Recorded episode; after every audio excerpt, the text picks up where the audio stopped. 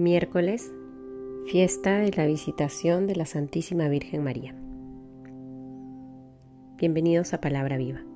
En el nombre del Padre, del Hijo, del Espíritu Santo. Amén.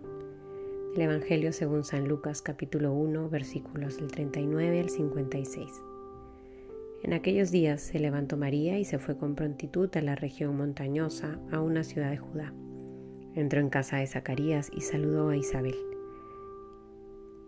Y sucedió que en cuanto oyó Isabel el saludo de María, saltó de gozo el niño en su seno, e Isabel quedó llena del Espíritu Santo.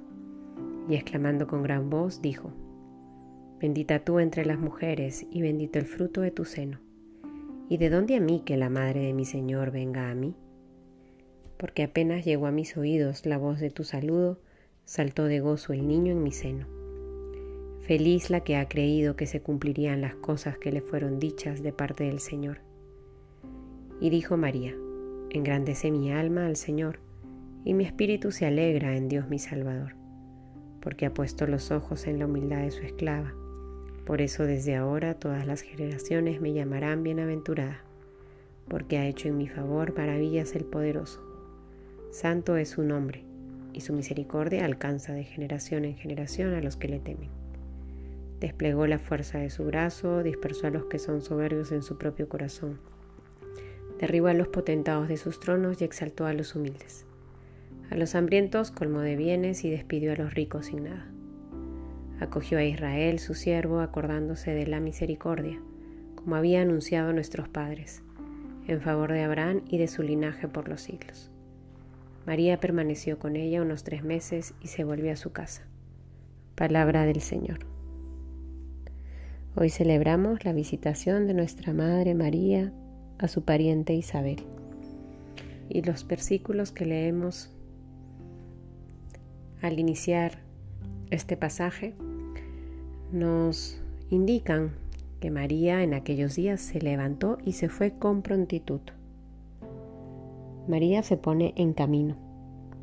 María, quien está llena del Espíritu Santo y lleva al Señor Jesús en su vientre, sale al encuentro del otro. Se dispone a servir a quien lo necesita, olvidándose de sí. Un sentimiento que predomina cuando leemos estos versículos definitivamente es el gozo, es la alegría. Y sucedió que en cuanto oyó Isabel el saludo de María, saltó de gozo el niño en su seno. Feliz la que ha creído que se cumplirían las cosas.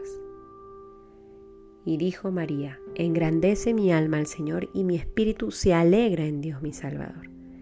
En repetidas ocasiones escuchamos gozo, alegría, gratitud, felicidad. Y es que cuando verdaderamente estás lleno del Espíritu Santo, cuando verdaderamente has acogido en tu interior al mismo Señor Jesús,